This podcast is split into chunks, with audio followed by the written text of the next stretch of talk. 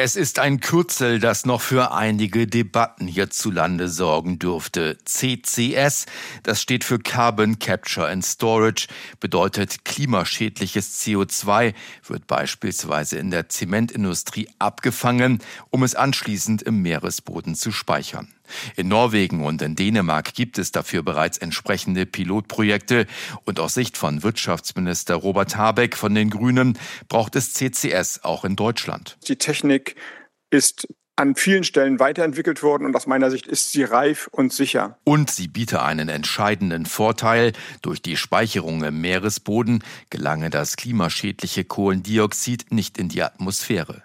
Der Wirtschaftsminister von den Grünen hat daher Eckpunkte für eine sogenannte Carbon Management Strategie erarbeiten lassen.